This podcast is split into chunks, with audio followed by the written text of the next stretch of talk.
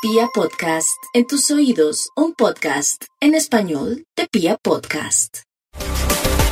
Muy buenos días para todos ante este plenilunio. Venimos de una luna magnífica, me imagino que ayer la pudieron apreciar, imagínense un día domingo cómo no, no va a ver la luna. Hoy también se puede apreciar aunque obvio, luego de las 6 de la tarde ahí uno puede apreciar a la lunita, quienes son amantes de trasnochar, pues podrán observarla perfectamente. Quizás lo más importante no sea verla, sino conectarse, entrar en la oleada de esas energías lumínicas. Y luz quiere decir claridad, verdad, apreciar las cosas con nitidez, en mirar hacia horizontes más amplios porque la luz nos permite rebasar fronteras de visión, en cambio la oscuridad la inhibe, la oscuridad lo lleva a uno a meterse adentro, en cambio con la luz uno puede mirar más allá.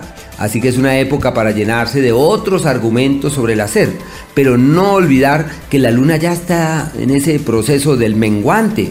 Y al menguar es la época en donde el organismo se desembaraza de todas las impurezas, aquellas eh, de las que se ha llenado en la fase creciente y es el periodo en donde el organismo lo que hace es todo lo posible para aligerar sus cargas y sobre todo las toxinas, eh, desechos de alimentos que se han quedado allá. Entonces la época en donde el organismo simplemente se libera y hay que aprovecharlo también para aligerar las cargas mentales, las cargas emocionales, para abordar de manera directa los problemas, buscar soluciones de fondo y como todo en este tiempo es dulce, eh, amoroso, romántico, fácil, fluido, llevadero, entonces hay que entrar en esa onda. La luna el día de hoy se encuentra en el signo de Libra como un día perfecto para las reuniones, para el diálogo, para concertar, para armonizar, para solucionar. Ya mañana amanecemos con la luna en escorpión, estará allí martes y miércoles como un periodo de cargas emocionales profundas. Ojo,